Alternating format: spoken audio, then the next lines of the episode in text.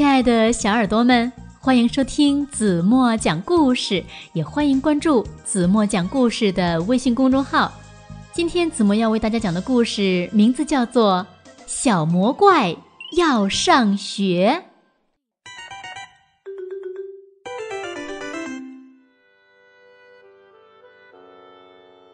从前呀，有一个心地善良的食人小魔怪。他可从来不吃人。可是，小魔怪的爸爸妈妈最喜欢吃人了。每一次他们饱餐之后，就会打着饱嗝，摸着鼓鼓的肚皮，满脑子想的都是明天吃什么。唉，爸爸妈妈从来不陪小魔怪玩游戏，也从来不给他讲故事。在小魔怪的家里，没有甜甜的苹果派，没有可口的牛奶米饭，也没有好吃的水果蛋糕。只有一件事情，可以让小魔怪感到快乐，那就是藏在茂密的小树丛后面，偷偷的看小朋友们玩游戏。啊，小朋友们！玩的多开心呀！他们怎么能玩出那么多花样呢？小魔怪惊讶极了。有一天，小魔怪捡到了一本书，那是一个粗心的小朋友丢下的。书里面有漂亮的插图，还有一些小小的、黑黑的符号。小魔怪把书夹在胳膊底下，飞快地跑回了家。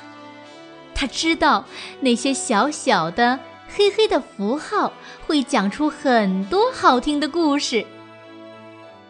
到了晚上，小魔怪拿着手电筒，躲在被窝里，仔仔细细地把这些符号看了一遍又一遍。可是，他还是不知道他们在说什么。小魔怪难过极了。第二天一早，他就做出了一个重要的决定。他向爸爸妈妈宣布：“我要去上学，我要去上学。”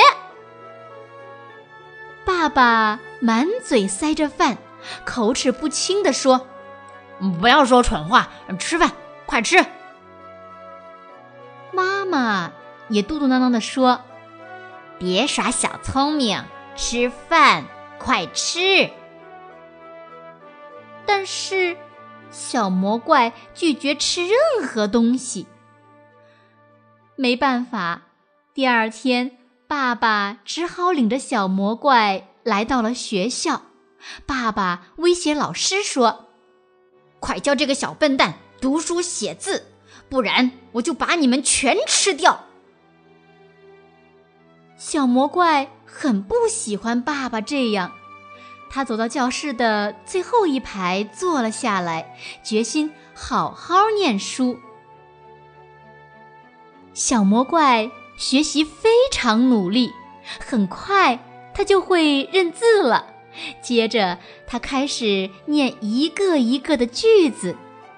最后，他可以把整本书念下来了。他变得很快乐，不再大喊大叫，不再叹息，也不再跺脚取闹了。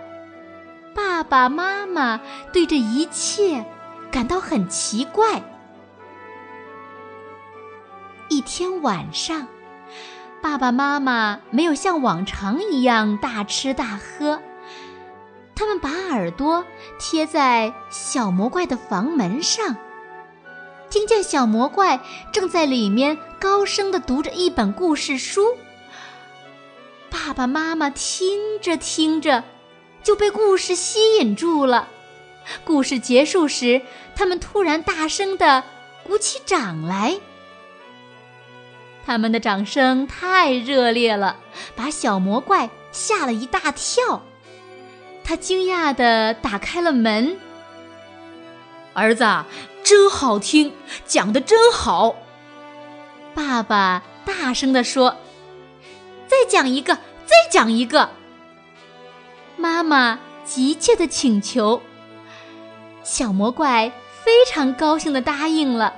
他接着又读了三个故事。后来他觉得有些累了，站起来对爸爸妈妈说：“今天已经很晚了，明晚我再接着给你们念吧。”接下来的晚上，小魔怪放学一回到家，还来不及放下书包，爸爸妈妈就拉着他的袖子。让他再讲一个故事。随着故事情节的起伏，他们一会儿大笑，一会儿哭泣，有时甚至害怕的浑身发抖。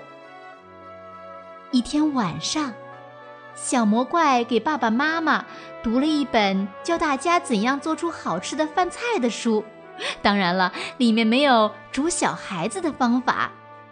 从这天开始，小魔怪放学回到家里，迎接他的都是美味的苹果派、香甜的牛奶米饭，甚至还有让人口水直流的水果蛋糕。哈哈，小魔怪终于可以美美的吃个够了。每天，小魔怪都可以享受美味的饭菜，他觉得。好幸福啊！他决定，在他生日那天，要邀请所有的小伙伴到家里来做客。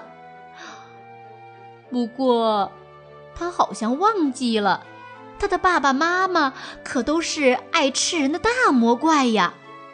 当他为小伙伴们打开门的那一瞬间，他才突然想起来了。可是，安安。奥奥、萌萌、赫赫，他们都来了。小魔怪害怕极了。可是，整个下午，小伙伴们都玩疯了。他们一起跳舞，一起唱歌，一起放声大笑，一起打打闹闹。小伙伴们一个接一个的。附在小魔怪的耳边说：“喂，你的爸爸妈妈可真和气呀！”小魔怪第一次发现，爸爸妈妈真的很可爱，甚至在他们笑的时候，也小心的不把长长的牙齿露出来。晚上，所有的小朋友都回家了。爸爸妈妈对小魔怪说：“这些小孩子多可爱呀！以后你随时都可以把他们带到家里来玩，我们绝对绝对不会伤害他们的。不过你可不能再带其他人来了，因为我们认识了他们，就不忍心再吃他们了。一言为定。”小魔怪。假装答应了爸爸妈妈的要求，可小脑瓜里已经打定了主意，以后他要邀请地球上所有的小朋友都到家里来参加他的生日宴会。哈哈，这样一来，爸爸妈妈就永远不会再吃小孩子了。好了，亲爱的小耳朵们。今天的故事，子墨就为大家讲到这里了。再次感谢王雨辰小朋友分享给大家这么好听的一个故事。那今天留给大家的问题是：小魔怪过生日，邀请同学们到他家里来玩，可是他为什么忽然害怕了呢？如果你们知道正确答案，在评论区给子墨留言吧。今天。就到这里吧，明天晚上八点半，子墨还会在这里用好听的故事等你哦。轻轻的闭上眼睛，一起进入甜甜的梦乡吧。